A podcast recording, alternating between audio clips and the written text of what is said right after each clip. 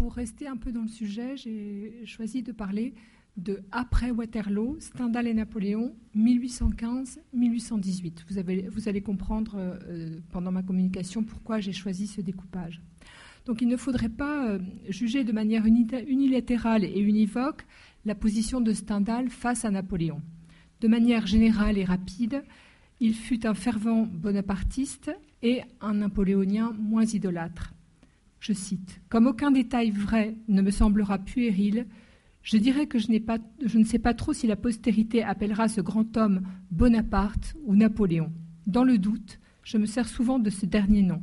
La gloire qu'il a acquise sous celui de Bonaparte me semble bien plus pure. Mais selon qu'on se situe avant 1815 ou après, sous la Restauration ou sous la monarchie de Juillet, la perspective n'est pas la même. Et le discours, même s'il suit la ligne assez nette d'une séparation entre le général révolutionnaire modèle d'énergie, et l'empereur cédant au mirage de la monarchie, varie au gré des circonstances. Tant qu'il fut au service de l'empereur, comme adjoint au commissaire des guerres entre 1806 et 1808, comme directeur des approvisionnements de réserve entre 1812 et 1813, ou sollicité pour des missions plus secrètes. Je songe notamment à la campagne de Vienne en 1809, où euh, Henri Bell a eu un rôle qui reste encore assez obscur. Il semble qu'il ait eu une part très importante aux missions les plus secrètes et les plus importantes.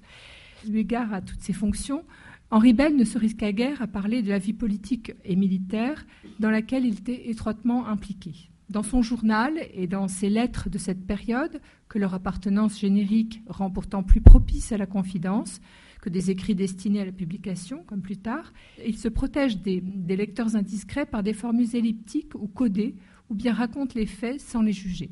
Ces fonctions l'obligent à la réserve, comme en témoigne cette note consignée sur la première page de son journal de campagne en 1809 à Vienne. Parenthèse. Par prudence, ne sachant où mettre mes papiers, rien de politique, tous les noms changés. Une telle prudence ne s'impose plus après Waterloo, ou du moins la prudence n'a plus le même objet.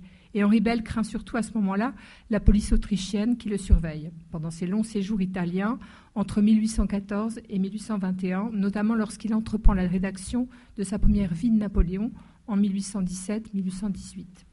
Donc je vais essayer de voir ici comment Stendhal réagit dans les années qui suivent la chute de l'Empire et comment il en rend compte à travers des indices disséminés dans les textes au statut divers. Cette coupe en diachronie permettra de mettre au jour les évolutions et les contradictions de Stendhal, mais aussi celles du sujet qu'il traite, Napoléon, saisi en mouvement au fil de sa fulgurante carrière. La passion que l'auteur éprouve pour cet homme extraordinaire, les mots sont de Stendhal, pour l'être le plus admirable par ses talents qui est paru depuis César, sur lequel il nous semble l'emporter, coexiste et rivalise avec les critiques sur le despotisme de son règne. Je tombais avec Napoléon en 1814, écrit Stendhal dans la vie d'Henri Brulard. Demi-solde, à court d'argent, le jeune fonctionnaire de l'Empire s'exile volontairement en Italie le 20 juin 1814 pour des raisons économiques autant que politiques et amoureuses. 2000 ans, il examine d'un œil distant les événements de la France et l'avilissement, ce sont ces mots, dans lequel plonge le pays au moment du retour des Bourbons. Le 19 décembre, en pleine rédaction de l'histoire de la peinture en Italie, alors que les États européens se réunissent à Vienne pour rédiger les conditions de la paix et décider des nouvelles frontières après l'abdication de Napoléon, il déclare ne s'occuper que de style. Il y aurait trop à dire du fond des choses, et je me fiche de ce fond je suis bien résolu à déraciner chez moi toute idée politique. Je méprise autant les gouvernés que les gouvernants, et c'est toujours le dernier observé qui me semble le plus haïssable. Au remous de l'histoire, Stendhal répond par une neutralité chagrine. Avant d'entreprendre sa première vie de Napoléon en 1718, il parsème ses cahiers de notes assez rares sur les événements qui suivent la chute de l'Empire. D'une manière générale, il reste assez distant par rapport à ce qui se passe en France, mais très sensible à la régression que représente le retour de la monarchie. Napoléon tombé, écrit-il, les Français ont eu affaire au plus faible des hommes, à de la boue. Donc Napoléon, qui les a rendus contents douze ans, n'est pas si exécrable. Cette indifférence à la politique et au bouleversement français, certainement dictée par les menaces qui pèsent sur lui pendant son séjour italien, mais aussi par une profonde lassitude due à la situation générale, mais aussi à sa liaison malheureuse avec Angela Pietragrua, se confirme par des notes lapidaires du journal lors du retour de l'île d'Elbe. La date du 11 mars 1815, où d'Italie il apprend le débarquement à Golfe-Juan, il écrit avec des involtures. Alors, il écrit en anglais, donc je vais être obligé de, vous lire la citation exacte. The most gay hopes of success for Milan. Alors, Milan, c'est, le pseudonyme, enfin, c'est le, nom crypté pour Stendhal de Napoléon. Ce serait le triomphe de l'admiration et le plus bel événement de sa vie. Les femmes aiment les amants qui les battent.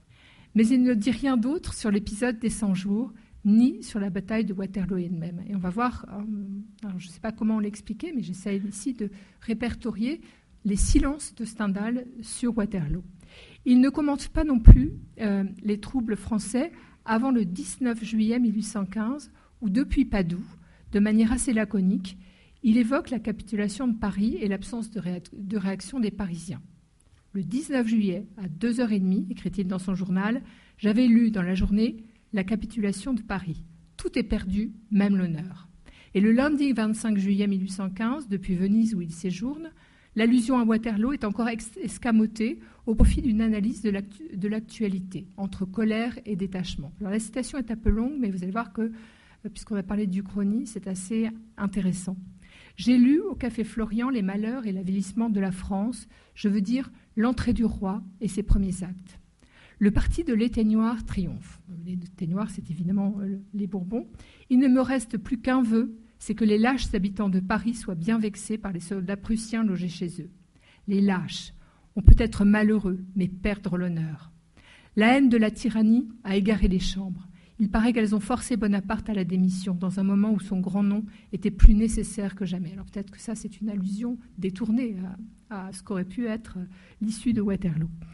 La France ne sera jamais heureuse que gouvernée par un souverain illégitime, c'est-à-dire qui tienne sa place de la Constitution. Et c'est là que vient l'Uchronie. Hein. Le, duc d'Orléans serait bon aujourd'hui. Si on attend que la couronne lui échoue légitimement, il ne vaudra plus rien. Alors c'est même une prophétie, c'est plus qu'une uchronie. Pour me consoler de ce grand malheur arrivé à la raison humaine, je suis allé faire le tour de Venise. Je ne rentrerai de longtemps dans un pays sans liberté et sans gloire. Se profile ici la principale critique que l'auteur de la vie de Napoléon instruira contre Napoléon. Le pouvoir ne doit, pas venir par transmission héréditaire et arbitraire, mais d'une constitution fondée en droit.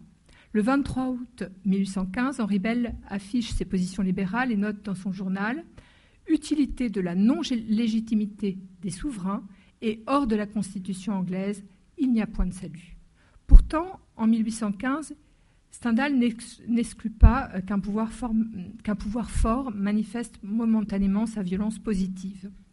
En pleine terreur blanche, il témoigne sa préférence pour celui qui a su faire avancer l'histoire, inventer un ordre nouveau et refaire la cohésion nationale à un moment où elle était menacée, au prix certes d'un despotisme énergique.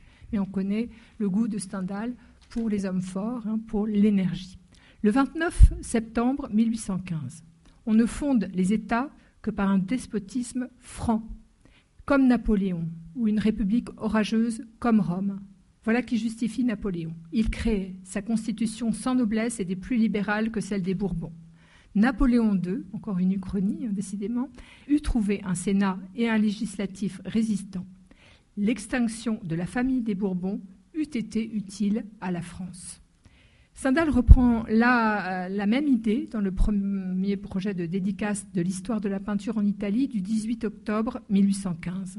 À Sa Majesté Napoléon le Grand, empereur des Français, retenu à l'île de Sainte-Hélène. Et voici ce qu'il adresse euh, comme euh, épigraphe, comme dédicace à, Napoléon. je coupe la citation, bien sûr. L'équitable postérité pleurera la bataille de Waterloo comme ayant reculé d'un siècle les idées libérales. Elle verra que l'action de créer exige de la force et que sans les Romulus, les Numa ne pourraient exister. Puisse le ciel, sire, vous accorder des jours assez longs pour voir la France heureuse par la Constitution que la dernière de vos, chambres des communes lui a léguée. Alors, sire, elle vous pardonnera le seul acte de faiblesse qu'elle est à vous reprocher, de n'avoir pas saisi la dictature après Waterloo et d'avoir désespéré du salut de la patrie. Alors ça m'a amusé parce que ce matin, euh, on a parlé justement de, cette euh, imagination, enfin de, de cette, euh, façon de voir les choses qui était répandue dans la France d'alors. Hein. Napoléon aurait dû saisir le pouvoir par la force et on a vu ce matin que Napoléon avait dit qu'il ne voulait pas et n'avait pas voulu le faire. Contre, comme, Madame, comme Madame de Staël au début de l'Empire, Stendhal pense que Bonaparte fut un moindre mal. Le général corse et son pouvoir musclé ont évité un retour prématuré des Bourbons au trône. Stendhal se prend parfois à rêver qu'un autre cours des choses est présidé aux événements, effaçant l'histoire des faits pour se projeter dans un temps où elle n'aurait pas encore eu lieu, où tous les possibles seraient encore permis.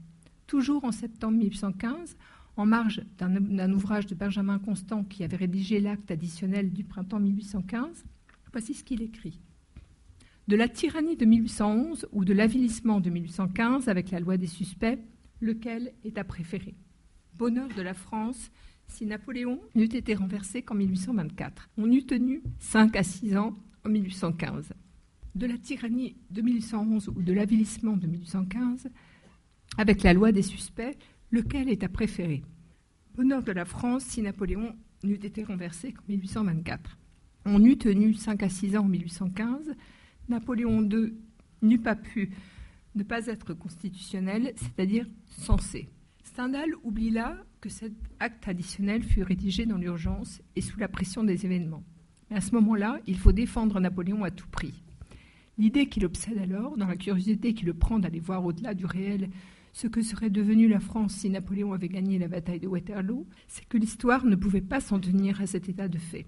Ce qu'on peut donc reprocher à Napoléon, c'est son manque de maturité politique, mais Stendhal est persuadé que s'il avait eu davantage de temps, une fois la paix établie avec ses voisins et les frontières stabilisées, Napoléon ou son descendant n'aurait pas manqué d'assouplir la Constitution et de donner à la France un régime bicaméral. Bon, je suis vraiment désolée.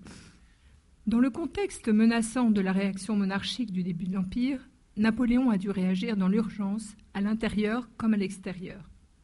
Et dans le portrait qu'il fait de Napoléon en 1815 et approuvé en mars 1817, Stendhal montre, sans doute de manière un peu utopique, que Napoléon n'a pas eu le temps d'accomplir sa destinée et qu'il lui aurait fallu plus de temps pour rebondir. Personne ne s'avise de dire à un coureur qui a fait 30 lieues dans un jour brûlant et qui a manqué le but, faute d'avoir pu marcher le dernier mille, vous allez comme une tortue. Voilà ce que tout le monde crie à Napoléon. La fatigue morale n'est-elle donc rien? Mais c'est que le vulgaire ne voit pas ce qui est moral. Ces notes, éparses et fragmentaires, sont des indices pour saisir sur le vif les grandes lignes de la pensée politique de Stendhal après Waterloo. Il faudra attendre la synthèse de la vie de Napoléon pour voir s'esquisser une véritable réflexion sur le phénomène que fut l'Empire. Dans la tentative de ressaisie que représente cet ouvrage inachevé, Stendhal essaye de trouver un sens à un événement encore tout vibrant d'actualité, trois ans après Waterloo, et raffermit ou réoriente les intuitions qu'il avait pu avoir au moment des faits. La vie de Napoléon est un livre assez étrangement fabriqué.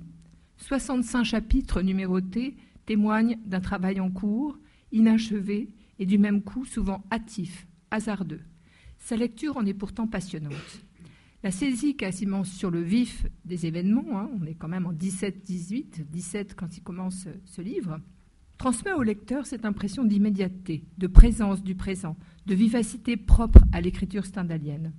Stendhal, dans ce texte de circonstance, n'a pas la distance d'un historien qui aurait fait une analyse à partir de la compilation de documents déjà écrits, même s'il consulte et utilise des sources variées comme le Moniteur, les écrits de Deprat et le simple et trop modeste Warden, comme dit Stendhal. En effet, Stendhal fait traduire le compte-rendu des lettres de l'officier anglais Warden, paru dans le numéro 54 de l'Edinburgh Review en 1816, euh, qui n'était pas hostile à ce qui s'était passé en France, et c'est ce document qui donne un véritable élan à son propre livre.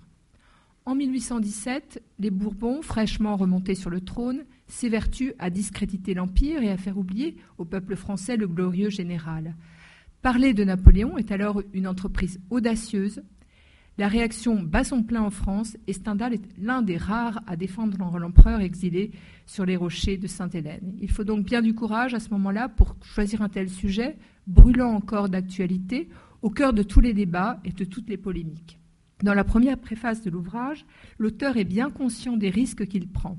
Publier les détails de cette histoire avant l'année 1825, ce serait compromettre la tranquillité de l'auteur.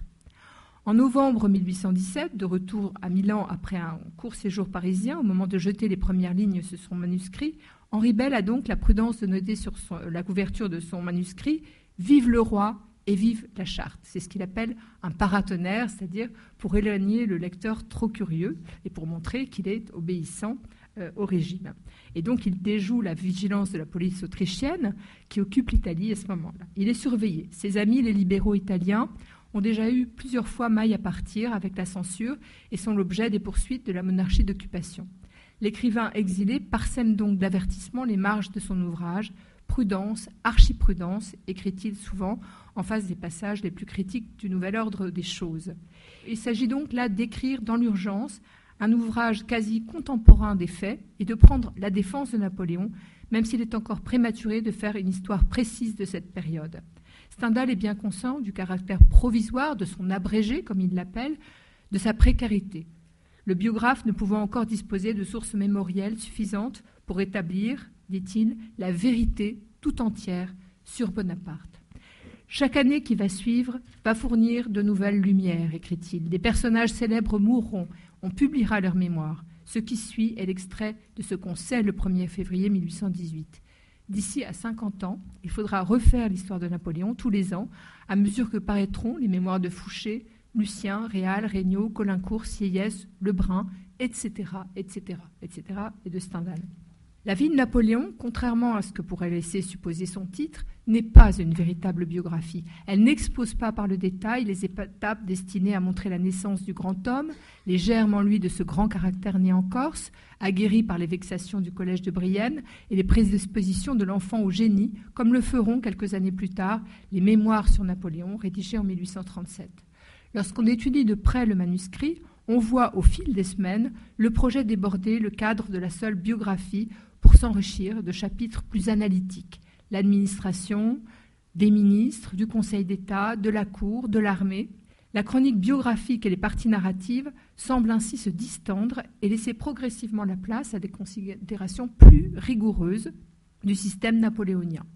Puis, dans une série de chapitres non numérotés, l'hésitation continue entre les annales de l'Empire et l'analyse historique. Pietro Borsieri, euh, qui est un avocat italien euh, proche des cercles des libéraux qui, gravitent autour de euh, Ludovico di Breme à Milan, que Stendhal avait chargé d'annoter son manuscrit. Il avait laissé des pages blanches pour que, ses lecteurs, les lecteurs auxquels il prêtait son manuscrit puissent faire des remarques. Eh bien, ce, ce Pietro Borsieri ne s'y est pas trompé quand il qualifie l'écrivain de biographe philosophe.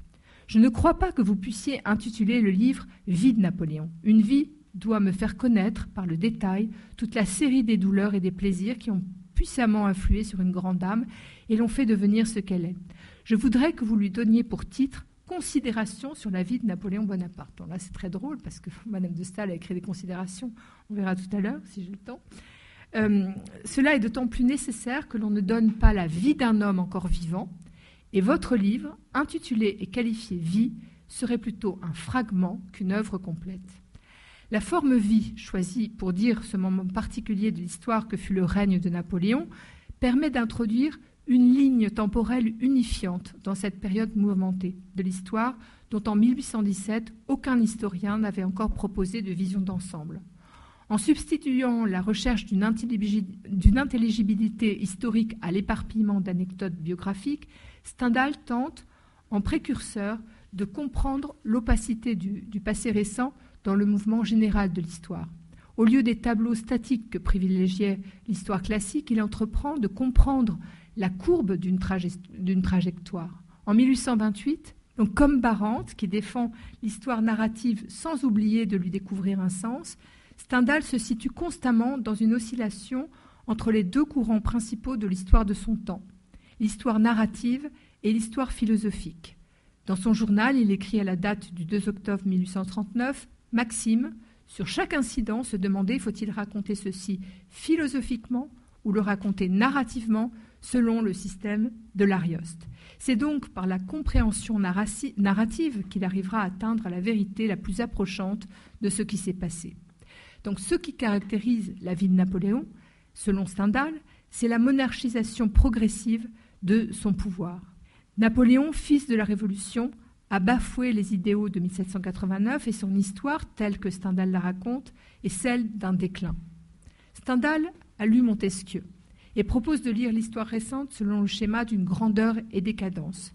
Comme les idéologues et les historiens de son temps, il est très sensible à la figure de la rupture. Au lieu d'une succession d'instants dont on ne voyait pas encore la cohérence en 1817, Stendhal tente donc de penser l'histoire de cette période à travers une série de ruptures.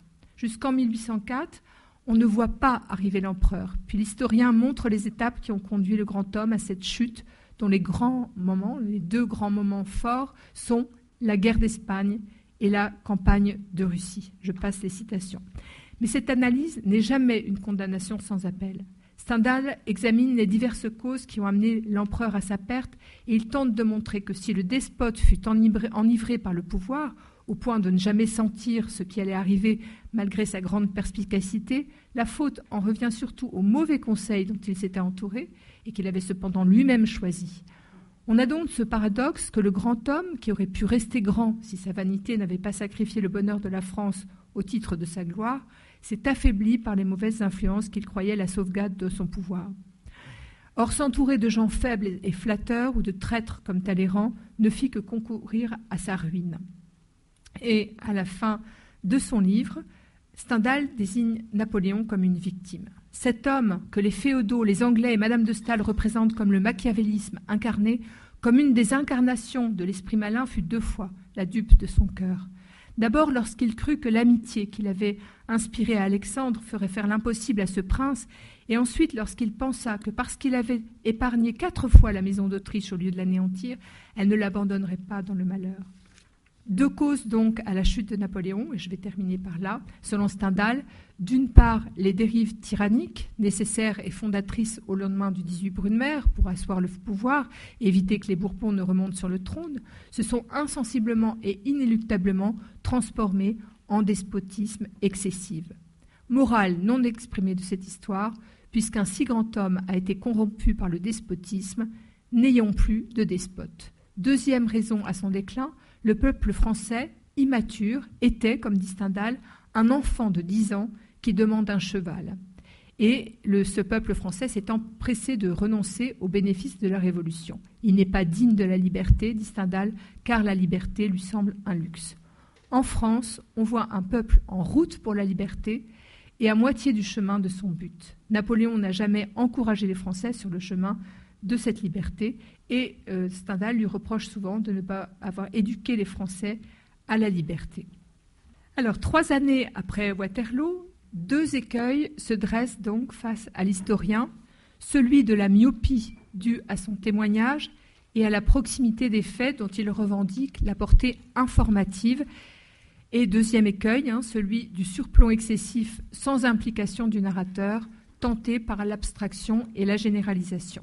Évitant de s'en tenir à des formules obscures comme les historiens classiques qui défiguraient la vérité à force de concentrer l'expression, Stendhal présente un tableau vivant et énergique du grand homme, saisi en situation, à travers des anecdotes significatives, des propos ou des gestes révélateurs qui le rendent humain, comme dans l'épisode des pestiférés de Jaffa. L'analyse, partagée entre le blâme et l'admiration, le combat du génie du grand homme se livrait sans cesse contre le cœur du tyran, écrit-il. Donc cette analyse se présente comme un témoignage singulier, la plus objective possible, avant que la légende ne se construise. Stendhal essaye là, de la manière la plus neutre, la plus objective possible, de dire, à un moment où aucune conclusion sur l'événement n'a encore été tirée et où la légende napoléonienne n'est encore que dans sa phase d'élaboration, la véritable histoire de ces grands événements. Napoléon, tyran rebelle aux beautés du système des deux chambres, est aussi un héros digne de glorification pour avoir exalté toutes les énergies latentes au fond de l'âme française. Entre la propagande pro-napoléonienne et le dénigrement systématique de l'ex-empereur par ses opposants, Stendhal, en marge de la polémique, propose un jugement très nuancé du tyran, hein, c'est ainsi qu'il l'appelle, et fait un portrait juste et fort de son héros, montrant étape par étape, le passage de la République à l'Empire, du consul à l'empereur, qui a usurpé la liberté, avec le consentement des Français. Et le livre s'achève sur un éloge qui résume bien cette posture d'objectivité, et je termine vraiment par là. Nous avons représenté Napoléon avec les traits qui nous semblent résulter des récits les plus fidèles. Nous-mêmes, nous avons habité sa cour plusieurs années. C'est un homme doué de talents extraordinaires et d'une dangereuse ambition, l'être le plus admirable par ses talents qui est paru depuis César, sur lequel il nous sommes l'emporté. Il est plutôt fait pour supporter l'adversité avec fermeté et majesté que pour soutenir la prospérité sans s'en laisser enivrer. Il fallait effectivement l'impartialité d'un témoin bien informé pour permettre la vision juste et compréhensive du phénomène historique nommé Napoléon Bonaparte, ni coupable ni innocent. Je vous remercie.